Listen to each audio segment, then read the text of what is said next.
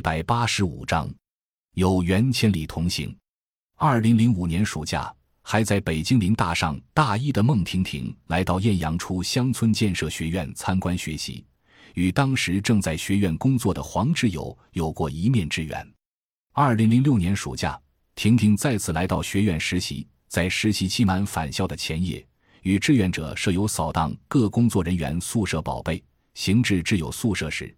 只见地砖上长满枯草，无果而返，就说：“你明天早上送我去车站吧。”然后第二天早上，他们没有坐车，徒步从早上六七点走到镇里，花一个多小时，直到婷婷快要钻入即将远去的客车，只有才急急塞了一张明信片给她，笑容灿烂的印第安女孩，并叮嘱婷婷回校再看，接着就羞答答的走开了。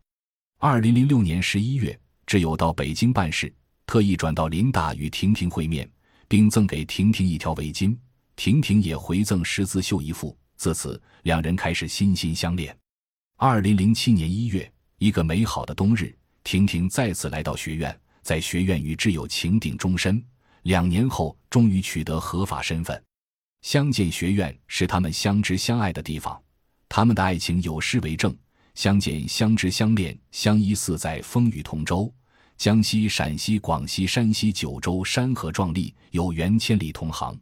二零零七年五月，挚友随学院搬迁到北京，参与小毛驴市民农园的筹办工作。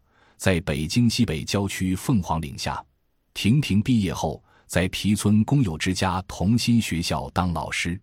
那时候我在朝阳区的最东边，他工作是在海淀区的最西边。每个周五下午上完课。开完例会以后都要五六点，晚上往这边赶都要三四个小时。每次一到那个车站，远远的就能看到他在那里等我，心里很感动。有时候我晚上回来晚一点，我用手机一震，他就出来接我，真的很感动。